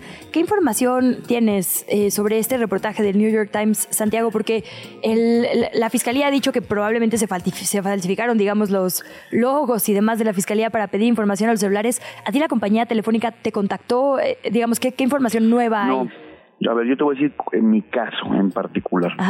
Mi caso es que cuando yo acudí a un juez después de que en dos años no me permitieron, que eso es lo más increíble de todo, eh, les pedí en escritos libres, sin abogados, yendo yo personalmente, ¿no? A entregar esos documentos, pedí que si había algo que me que, que quieren investigarme, que estaba yo a sus órdenes, ¿no? Pues en dos años me dijeron que no, que no, y acabé eh, presentándome ante un juez federal y un juez federal lo- le obligó a la fiscalía a entregar información, pero también le obligó a Telcel. Y Telcel lo que tuvo que hacer es responder de cómo había entregado información y, y aquí lo más grave de todo es que eh, ante una crisis de desaparecidos en este país y en esta ciudad, prefirieron ocupar todos los recursos de esta fiscalía para la desaparición de personas. Eh, en lugar de atender a las madres buscadoras, prefirieron emplear todos los recursos para escuchar mis, mis conversaciones, para pedir mi geolocalización cada 30 minutos. En verdad es un absurdo que eso esté pasando. Pero lo más grave es que eh, esto se hizo sin la autorización de un juez. Es decir, con esa facilidad hoy en la Ciudad de México pueden intervenir tus comunicaciones. Y, y eso es un tema que hoy puede ser a la clase política opositora, mañana puede ser a los medios de comunicación o a reporteros o inclusive No, bueno, ha sido a a históricamente cual- también a los medios de Claro, comunicación. por supuesto. Digo, en Pero- otros pero- gobiernos también, pues.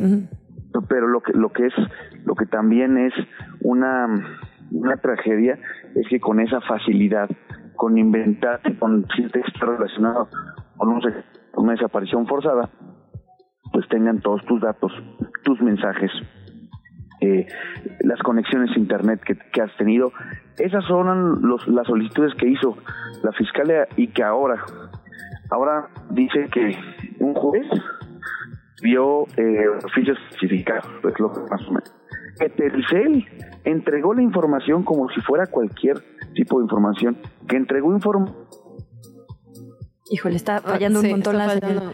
Bueno, pues le agradecemos muchísimo al alcalde de Santiago Tabada que nos haya tomado la comunicación estos minutos. La verdad es que es un tema que da para muchos noticieros más. Lo Sí, seguiremos sí, analizando. sí. Sin lugar a dudas, no vamos a soltar ese tema, el reportaje del New York Times, no, no solo del alcalde con licencia de Santiago Taboada, sino también de otros personajes de la oposición y de la política nacional. Ya veíamos cómo respondía el medio de comunicación ante los señalamientos de la autoridad. Desde la redacción, chilango.com. Edgar Segura, muy buenos días. Qué gusto saludarte como siempre. Cuéntanos.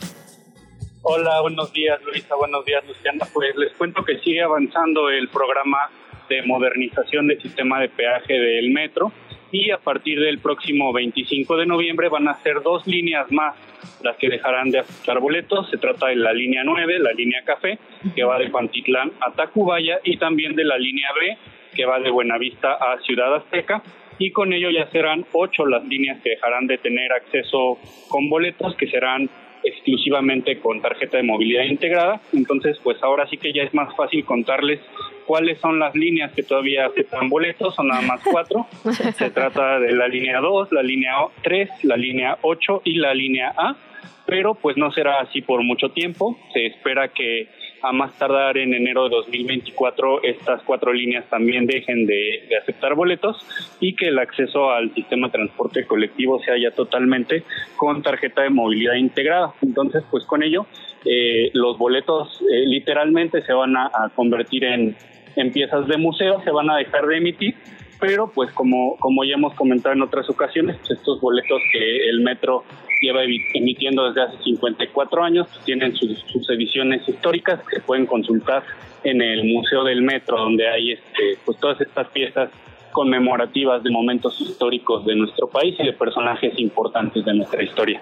Sin lugar a dudas, ahí va el, el proceso de reconversión. Finalmente ha sido progresivo, ¿no? Poco a poco. ¿Cómo lo ha recibido la gente, Edgar? ¿Lo sientes ya más cómoda con esta situación, con las tarjetas de movilidad integrada? Pues mira, de acuerdo con el, el propio metro, ya el 85% de los viajes ya se realizan a través de, eh, de tarjeta. Entonces creo que, eh, al menos en los recorridos que hemos realizado, el tema es eh, justamente en los primeros, las primeras semanas en que se modifica la forma de acceso en cada línea, pues las personas suelen tener eh, pues esta eh, dificultad de que a lo mejor no están enteradas, no llevan su, su tarjeta. Eh, Suele ser muy común pues que eh, te pidan ahí pues que, que les hagas el paro, que les, les pases cinco pesitos y ya tú los pasas. Pero pues bueno, eh, digamos, es relativamente sencillo recargar, hay, hay expendedoras de tarjetas en la mayoría de las estaciones, también se puede recargar en las taquillas con un saldo máximo de 500 pesitos. Pues ahí está mm, tu nota, perdón, con toda esta información. Líneas 9 y B del metro ya no aceptarán boletos y solo podrás entrar con tarjeta. Tiene todas estas, eh, pues todos estos datos e informaciones útiles que vamos a ocupar ahora que desaparezcan los boletos. Claro que sí, eh, ya, ya pronto les, les, les estaremos reportando también, eh, en particular sobre la línea 9, que dejará de aceptar boletos y también próximamente estará cerrando su tramo elevado, entonces ya les estaremos contando cómo opera este, este tramo. Pues te seguimos leyendo, Edgar, en chilango.com. Muchísimas gracias, como siempre. Gracias a ustedes, bonito día. La entrevista. 8 de la mañana, 31 minutos, volvemos aquí en ¿Qué Chilangos pasa? Estuvimos platicando, por supuesto, hoy el largo entendido sobre el caso del magistrado de Jesús Ociel Baena eh, y, y es un tema que le que hemos dado seguimiento, al tema de las diversidades y de cómo las situaciones de particular vulnerabilidad en la que muchas veces se encuentran, ¿no? Hablábamos ya de la Tianguis Disidente, un espacio de seguridad, y hay varios espacios seguros que se han encargado de trabajar este tipo de temas que les han dado desde hogar hasta espacio de recreación, hasta espacio de sociabilización, ¿no? De encontrar un lugar en el que uno se siente cómoda, cómodo, cómode. Y para eso, para platicar más justamente sobre este tema, sobre Casa Fría y sobre una exposición particular que se está haciendo en la Ciudad de México, agradecemos muchísimo a David González, vocero de la Fundación JIC, que nos tome la llamada. David, ¿cómo estás? Bienvenido. ¿Qué tal? Buenos días, encantada de estar con vosotras. Buenos días, David. Pues si te parece, empezamos por lo más amplio del tema y vamos llegando a lo particular. ¿Qué es Casa Frida y por qué, eh, pues quiero decir desafortunadamente, ¿no? La importancia de estos lugares eh, seguros, digamos, para muchas personas pues que en, en otros espacios podrían sufrir discriminación o violencia. Cuéntanos qué hace Casa Frida exactamente. Pues mira, Casa Frida es un proyecto que a mí me, me parece, como tú adelantabas al principio, muy necesario. Eh, es un espacio seguro para personas LGTBIQ que han sufrido violencia, que han sufrido acoso, que han sido expulsadas de sus hogares y que les ofrece una base de alojamiento, de cuidado, de atención en salud, de servicios también psicosociales, eh, para que estas personas eh, que han sido perseguidas o que han sufrido violencia que han sido expulsadas puedan demostrar también su resiliencia, ¿no? Tener un apoyo para dar el siguiente paso, para encontrar un trabajo, para encontrar de nuevo un techo. Eh, atienden además a mucha gente que, que, son solicitantes de refugio en México por razones humanitarias, pero también a personas de nacionalidad mexicana. Eh, La verdad es que a mí desde fuera, desde la Fundación JIC, me parece un proyecto importantísimo y que tenemos que apoyar todos y evidentemente la actualidad estos días pues nos vuelve a recordar porque es clave esto. Justamente, David, eh, hemos platicado en otras ocasiones y tú has trabajado mucho el tema del impacto diferenciado de la discriminación, por ejemplo, en el colectivo LGBTIQ+. Eh, digamos, no es lo mismo y por eso tenemos que ponerlos unos lentes especiales, porque hay una especial violencia, hay una violencia diferenciada para con este colectivo. Sí, sin duda, o sea, hay, hay una violencia muy específica eh, que vemos todos los días, pero que a veces salta de una manera como mucho más clara a los titulares de los medios de, de, comunicación, pero que es sistémica y que está entroncada en el sistema y que sufren especialmente colectivos como el colectivo LGTBIQ+, desde muchas dimensiones, porque la violencia al final no deja de ser un espectro. Uh -huh. Tenemos los casos más extremos, pero lo vivimos. Nosotros desde la Fundación hemos hecho también proyectos de visibilización de las fronteras de inserción sociolaboral de las personas trans y hemos visto que eso también es una forma de violencia, ¿no? El que te digan constantemente que no, el que una persona trans eh, tenga que estar el triple o el cuádruple o el quíntuple que una persona cis para encontrar un trabajo, o lo hemos visto cuando hemos analizado desde JIC, por ejemplo, eh, la evolución del discurso de odio en las redes, que es otra forma sí. de violencia, y de violencias interconectadas, que luego evidentemente evolucionan, crecen y se retroalimentan o la negación de la identidad, ¿no? Que al final es el primer derecho para todos los demás derechos. Si no reconocemos, si no nombramos los correctos pronombres para las personas, les estamos condenando a que no puedan ser ellas, ellos, ellas mismas, mismos, mismas y a acceder a todo esto demás que dices, ¿no? Para todos se necesita un documento para la educación, para el trabajo, para absolutamente todo. Por eso tan importante el tema de reconocer, celebrar, eh, ¿no? Y acompañar todas las identidades, que al final, insistimos, más derechos solo son mejores ciudades, pues, para todas las personas. Y en ese sentido, ustedes están buscando visibilizar algunos casos específicos de personas que han vivido en Casa Frida eh, para convertirles en arte y ampliar, digamos, estas luchas eh, que, están pugnando, que pugnamos todos los días.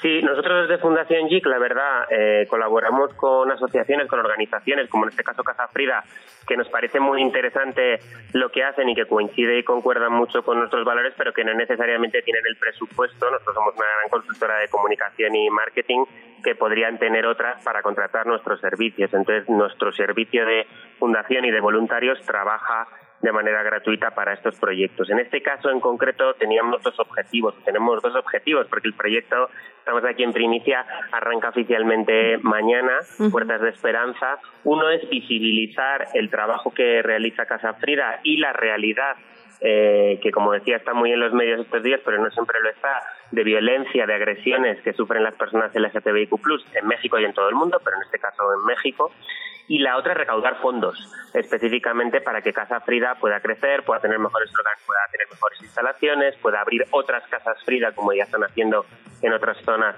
aparte de Ciudad de México o de Chiapas. El proyecto en concreto lo que hace es tomar como lienzo las puertas, metafóricamente, pero también de manera física, de estas personas, que de los hogares que tuvieron que abandonar, también de alguna manera las puertas que se les han abierto después gracias a Casa Frida y lo que hemos hecho es darle ese lienzo a diferentes artistas mexicanos e internacionales que se han juntado para entender las historias de resiliencia, también muy en positivo, de estas personas y reinterpretarlas como obras de arte. Y por eso decía que está conectado con la recaudación, porque a partir de mañana, que ya inauguramos, y hasta mediados de enero van a estar expuestas en la Galería Hilario Galguera. Estas puertas son siete puertas, siete obras de arte de artistas muy reconocidos y van a estar a la venta para recaudar fondos para eh, Casa Frida. Entonces todo el dinero que se recauda, digamos, con la venta de estas obras va a ir para Casa Frida para seguir ampliando, para seguir dándole eh, un, lugar seguro a las personas. Correcto, hay un mínimo para, para soportar un poco el trabajo que han hecho los artistas durante varios meses, Ajá. pero el 80% de cada una de las puertas, de lo que se recaude con cada una de las puertas, va a ir a Casa Frida de manera Cuéntanos un poco de los artistas que participan, David. Pues hay artistas, creo que ayer la verdad que estábamos viendo ya el montaje de la exposición, que como Dios inaugura mañana, y hay diferentes técnicas, diferentes aproximaciones, diferentes maneras. Hay gente que ha tomado como un relato, una idea más general, hay gente que se ha centrado en algo muy concreto de la historia de la persona. Les hemos pedido a todos, eso sí, que lo enfocaran también con, positividad, porque son historias terribles y complicadas, pero también queremos construir de alguna manera, seguir construyendo en positivo con ellos para sus siguientes pasos. Tenemos artistas como Denise Noriega de México, que lo afronta desde la pintura, Alexis Martínez también de México, tenemos artistas hasta japoneses como Yupika, que lo ha hecho desde la perspectiva más audiovisual, insertando eh, audiovisuales dentro de una de las puertas. Tenemos una artista sueca, Isa Saliander, que lo ha hecho más desde el dibujo y la serigrafía. Daniel Dugan, que también está aquí afincado en México, que lo enfoca todo desde la construcción de líneas. Insisto, creo que animo a todo el mundo a que se pasen estos días por la exposición gratuita a partir del jueves en la Galería Hilario Galguera y, y vean las, obras que han resultado, porque aparte del trasfondo social que tengan, creo que el resultado es culturalmente muy relevante. Pues también digo, qué, maravilla que una de las galerías más importantes de arte contemporáneo de nuestro país sea sede, ¿no? De, esta exposición, digamos, es un doble, una doble potencia, pues, de discurso. Decir, este tema importa muchísimo, este tema es muy valioso. ¿Dónde está la galería? ¿A qué hora podemos ir? ¿Cualquiera puede entrar? ¿Hay que hacer cita? ¿Cómo podemos ver todo esto que ya nos adelantas? Pues fíjate que te quería, te quería destacar que no solo sede, ¿no? Porque eh, Hilario Galguera y el compromiso del equipo ha sido desde el principio. Ellos han sido ahora es la sede de la exposición, pero son también quienes han localizado a los artistas, quienes tienen el contacto con ellos, quienes los han involucrado en el proyecto. La galería está en la San Rafael, en Cuauhtémoc, en la calle Francisco Pimentel. Eh, todo el mundo, bueno, está abierta como desde las 11 de la mañana eh, cada día. Mejor, yo siempre recomiendo mirar en Google los horarios concretos por si algún día está cerrada y es de acceso libre. Pueden ir directamente a verla. Pues David, ahí quedó la invitación. Muchísimas gracias por platicar eh, con nosotras esta mañana. Estaremos por ahí visitándolos entonces. Un placer, muchas gracias a vosotros por contarlo. Muchísimas gracias. Desde la redacción de Más Chilango. Shali Miranda, muy buenos días. ¿Qué nos tienen en Más Chilango? Hola, muy buenos días. Pues justo hoy estamos conmemorando el Día Mundial de la Diabetes. Es un día muy ideal para hacer conciencia de cómo prevenir esta enfermedad que representa la segunda causa de muerte en México, tan solo por detrás de las enfermedades del corazón. Entonces, antes de que hablemos de cómo es una diabetes, cómo es que podemos cuidarnos eh, cuando ya la padecemos, pues tendríamos que prevenir. Y una de las maneras de hacerlo es justo pensando en uno de los mecanismos que empieza a tener el cuerpo y que si no lo empezamos a checar nos puede provocar la diabetes a largo plazo, que es la resistencia a la insulina. En el caso de la resistencia a la insulina, esto ocurre cuando eh, las, digamos, eh, las células comienzan a dejar de responder a la insulina, que es la hormona que secreta la páncreas para que podamos absorber la glucosa y transformarla en energía. Entonces, cuando comienza a ocurrir esto, el páncreas bombea más insulina para compensar las cargas de glucosa que tenemos, o como muchas veces lo llamamos como el azúcar, pero en realidad es glucosa. Y esto pasa de forma, y cuando esto empieza a pasar de forma sostenida a largo plazo, ya podemos empezar a desarrollar prediabetes y la diabetes tipo 2, que es la más común aquí en México. Entonces, la resistencia a la insulina normalmente suele ser asintomática y puede aparecer este, con diferentes signos, aunque muchas veces tendemos a ignorarlo. Por ejemplo, algunos de los signos que se presentan son el aumento de peso, el cansancio o la fatiga muscular o también el oscurecimiento en pliegues de la piel como las axilas y el cuello, una algo que se llama papilomas cutáneos, que son como pequeñas verrugas que igual salen en estas partes. Y cuando empieza, en el caso de las mujeres principalmente, eh, mostramos caída de cabello, acné o salida de vello facial o corporal indeseado, que están asociados con el síndrome de ovario poliquístico, también podemos eh, sospechar de esta resistencia a la insulina. Y la importancia, Yali, del tema de la prevención. Ahora, en un ratito más, lo vamos a abordar con el doctor Mauricio Rodríguez, que todos los martes no- nos ilumina aquí con, con este tipo de temas. Pero, digamos, gran parte de- del trabajo tiene que estar enfocado ahí en la prevención y en la atención, digamos, eh, oportuna, ¿no? Así es. En este caso, eh, nosotros entrevistamos al doctor Carlos Rojas Guerrero, que es eh, especialista en medicina interna y endocro- endocrinología. Y en este caso lo que él nos comentaba es, más que, digamos, hacer este énfasis en bajar de peso y hacer ejercicio que nos ayuden a prevenir la diabetes, lo principal que debemos hacer es enseñar cómo, principalmente con la alimentación, porque si nos ponemos a aprender a comer, ahí es cuando podríamos empezar a evitar esta resistencia a la insulina que a largo plazo, o sea, significa no en un año o hasta en cinco años o muy pronto, eh, puede desarrollar la diabetes. Por ejemplo, algo que nos comentaba él es aprender a comer significa estar conscientes de por qué estamos comiendo ciertos alimentos, cómo los debemos de comer y hasta el orden en el que comemos pues puede, puede tener un impacto. Pues, Yali, ¿dónde te leemos? ¿Dónde te seguimos?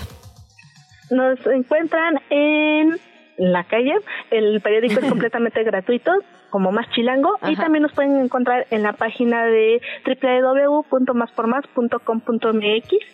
Eh, completamente la información está disponible de manera gratuita. Pues ahí andaremos. Yali Miranda, reportera de Machilango, muchísimas gracias por, por Gracias esta información.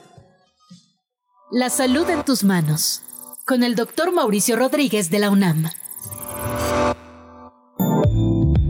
Ahí está fundamental lo que nos cuenta nuestra colega. Sí son antecedentes familiares, sí, digamos, nuestra forma de vida, mayoritariamente sedentaria, desafortunadamente para un porcentaje de la población, pero sobre todo el qué comemos, ¿no? Dice la nota de Charlie, por supuesto, nuestro estado de ánimo, que tengamos tiempo de preparar la comida, pero hay otra parte que tiene que ver con el acceso a comida saludable, con la política pública, digamos, para que esto sea de verdad una cosa de, de- pues de elegir y no, no solamente de, de condena a comida chatarra. Y de eso queremos platicar también con el doctor Mauricio Rodríguez, que ha seguido estas políticas públicas, en concreto la del etiquetado claro, muy de cerquita. Bienvenido, doctor, buenos días.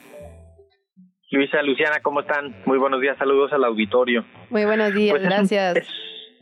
Es un tema que en el que se cruzan muchos caminos este de la diabetes, porque además, pues traerlo a la mesa al día de hoy, que justamente es el Día Internacional de la Diabetes, eh, pues logramos este objetivo de estos días internacionales, ¿no? Pues siempre procuro traer los días internacionales de los temas de salud que se que están en la semana para para ponerlos a la vista, porque esa es la finalidad de estos días, ¿no? Poner a la vista las estadísticas, eh, reflexionar al respecto y como bien lo decías, Luisa, el, el asunto de, de comer bien no solo es eh, lo que lo que tú decides comer, sino que tengas la información adecuada para tomar esa decisión. Y ese es el espíritu del, del etiquetado de advertencia, que a ti te avisen que cierto producto tiene algunos componentes y en función de eso tú decidas si lo comes o no.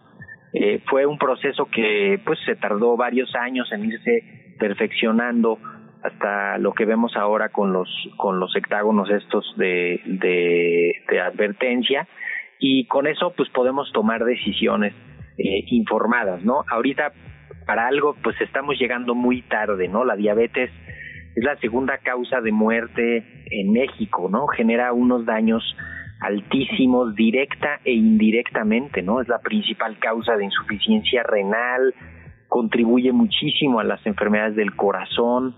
Eh, no podemos entender lo que pasó con COVID si no pensamos en las enfermedades crónicas metabólicas, si no, si no pensamos en la diabetes, ¿no? Entonces, pues sí vale la pena eh, agarrar esta información práctica, útil, ¿no? Como la que estaban dando en la nota previa, para, pues, cuando menos acercarnos a, hacernos un, un análisis, a checarnos, a averiguar en la familia y a empezar, si no lo, si no lo están haciendo, pues a, a atenderse, a, a tratarse.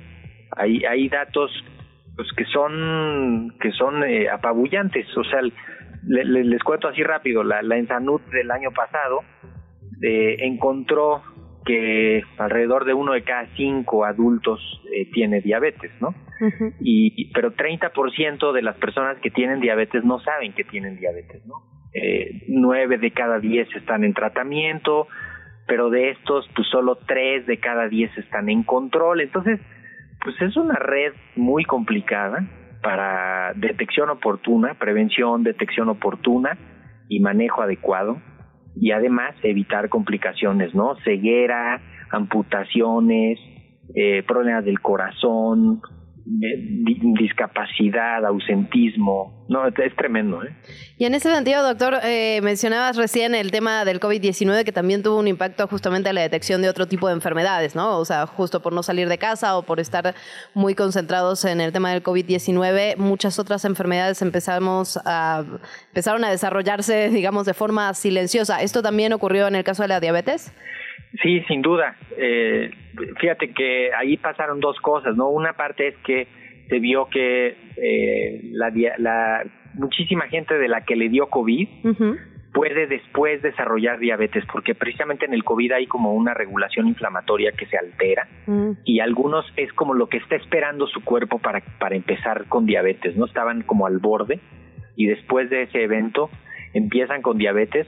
Luego, pues, todos los problemas indirectos, ¿no? O sea, eh, diagnóstico, acceso a la medicación, adherencia a la medicación, el impacto, el impacto psicológico de la, de la, de la pandemia, disminución de la actividad física, eh, una dieta poco adecuada durante la durante la pandemia eh, y eso pues además de la disrupción de los programas y servicios de salud durante mucho tiempo que claro que tuvo impacto en la detección temprana en la información en el control eh, y eso pues eso es parte del del problema que para que también veamos qué pasa cuando tenemos una sociedad con, con estos problemas de enfermedades metabólicas crónicas y llega un problema como COVID, pues nos, nos, nos va peor. Y por eso le fue tan mal a México, porque tenía una base de fondo de enfermedades crónicas metabólicas muy grande sobre la que pues el impacto de COVID fue muchísimo mayor. Ay, pues es un tema que nos daría para hablar muchísimo. También porque, digo, no podemos obviar las presiones externas de la industria, ¿no? Eh, justo a, a la censura de información, bueno. Sí, además, eh, bueno, ya se está, se está viendo, ¿no? Algunos están reformulando algunos productos, otros están cambiando su estrategia para ponerlo en los anaqueles. Fíjense Sí. bien, en, la, en los anaqueles el- la etiqueta ahora es una etiqueta que le da completamente la vuelta al producto y de un lado trae los sellos, que sería como la parte frontal, y la parte de, de atrás la, refor- la reformularon, la rediseñaron, y ya no se ven los sellos detrás, porque es la parte trasera, pero sí se ve la marca y sí se ve todo, ¿no? Y igual lo de los, lo de los muñequitos y los personajes eh, en los en los productos con sellos que, que no se vale, ¿no? Y también ya están modificando, reformulando. Entonces estamos todavía en este proceso y, y no hay que perder de vista esto que dice Luisa de, de que hay muchísimos intereses detrás y pues están los consumidores ahí en medio y, y el Estado como también el garante de la salud pues tratando de, de poner orden en esa situación. Doctor, preguntarte rapidísimo antes de despedirnos, nos ponías en la agenda también 17 de noviembre, el Día de la Acción Global de la Eliminación de Cáncer Cervicuterino, un cáncer que afecta brutalmente a las mujeres, un cáncer súper silencioso eh, y, y había desabasto hasta, hasta hace pocos meses de la vacuna justamente eh, que, que es, que es, digamos, importantísima en, para la prevención. De hecho, la- el papiloma, el virus del papiloma humano es la principal causa del cáncer cervicouterino. Hay una vacuna para, para prevenir la enfermedad y la infección por el virus de papiloma humano, Esto quiere decir que el cáncer cervicouterino pues se previene por la vacunación. Eh, el problema de esto es que pues, hay muy poquitos productores de esta vacuna, la demanda mundial es muy alta eh, y cada año es peor, ¿no? Porque pues cada vez más países la introducen y hay menos disponibilidad. Entonces hay desabasto de esta vacuna en todo el mundo eh, y es una vacuna que tenemos que usarla correctamente. En México el principal foco de vacunación son las niñas de quinto de primaria eh, y ahorita pues ya hay mucha evidencia de que con una sola dosis de vacuna es suficiente para lograr el objetivo primario de la vacunación, que es disminuir la, la incidencia de cáncer cervicouterino en la, pues sobre todo en la edad adulta, ¿no? Entonces, eh, enfocarnos en eso, en cuanto haya posibilidad, pues vacunar a los niños también y a poblaciones de riesgo también que, que están por, por cánceres por estos virus, pero pues también insistir en la detección oportuna, ¿no? Aprovechar ahorita eh, el cáncer cervicouterino se detecta eh, pues lo primero se detecta con una citología exfoliativa, con un Papa Nicolau, acercarse a los servicios de salud, hacerlo pues de forma integral para, para evitar para evitar que avance y que se detecte tarde y pues donde se puede hacer la intervención de la vacunación, aprovecharla. ¿En qué edad de las niñas, doctor? ¿Sería antes de la primera relación sexual o eso no tiene mucha relación? Pues mira, aquí más bien Luciana, lo- Luciana lo que se hace es que eh, se vacunan en quinto de primaria para que inicialmente el programa tenía dos, dos dosis, ¿no? Entonces se ponía la primera en quinto y la segunda en sexto porque las estadísticas decían que muchas niñas ya no continúan en la secundaria o muchas niñas se embarazan en la secundaria, ¿no? Es una tragedia de, de esta realidad. Eh, entonces la intervención se hace en quinto de primaria, que es pues más o menos entre pues entre los 9 y los 11 años, ¿no? A partir de los 9 años se puede poner la vacuna, entonces por ahí es donde hay que donde hay que hacerlo y poner solo una dosis. Y en las mujeres adultas eh, pues no es tan indispensable ponerla, ¿no? Ahorita hay que pensar en que es un recurso que no está muy disponible, Claro. entonces hay que darle prioridad al grupo al grupo que se tiene que vacunar primero. Entonces, llevar a las niñas y más bien como mujeres adultas, pues estarnos checando con este papá Nicolau, ¿no? Es la instrucción. Sí, sí, sí, sí. Y, y, la, y también so- esta, esta vacunación contra papiloma ocurre mucho ligado a las escuelas. Entonces también hay que estar pendiente en las escuelas cuando pues se acercan las jurisdicciones sanitarias y invitan a la vacunación de manera local en, la, en las alcaldías eh, o en la- en- directamente de la, de la Secretaría de Salud de la ciudad. Eh, esta no es tanto de ir al centro de salud, a veces estos servicios se acercan más a través de las escuelas. Pues doctor, muchísimas gracias, como siempre, como cada martes, gracias por toda la información. Con muchísimo gusto, les mando un abrazo, que tengan buen día. Otro grande, doctor Mau. Acuérdese que el doctor Mau tiene un programa en Radio UNAM todos los días por la tarde, Hipócrates 2.0, donde, digo, este cachito que nos da a nosotras eh, lo tiene por una hora, así que vale muchísimo la pena. Siempre trae temas, la verdad es que increíbles, de salud, pero bueno, a veces también hasta de filosofía, ¿no? Es un gran comunicador también. Muchísimas gracias también a nuestra audiencia, producción, Luciana Weiner. Buen Luisa día. Cantó, gracias, hasta mañana. Esto fue ¿Qué chilangos pasa? Conducido por Luisa Cantú y Luciana Weiner. Una producción de Radio Chilango. Escucha un nuevo episodio de lunes a viernes en tu plataforma de podcast favorita.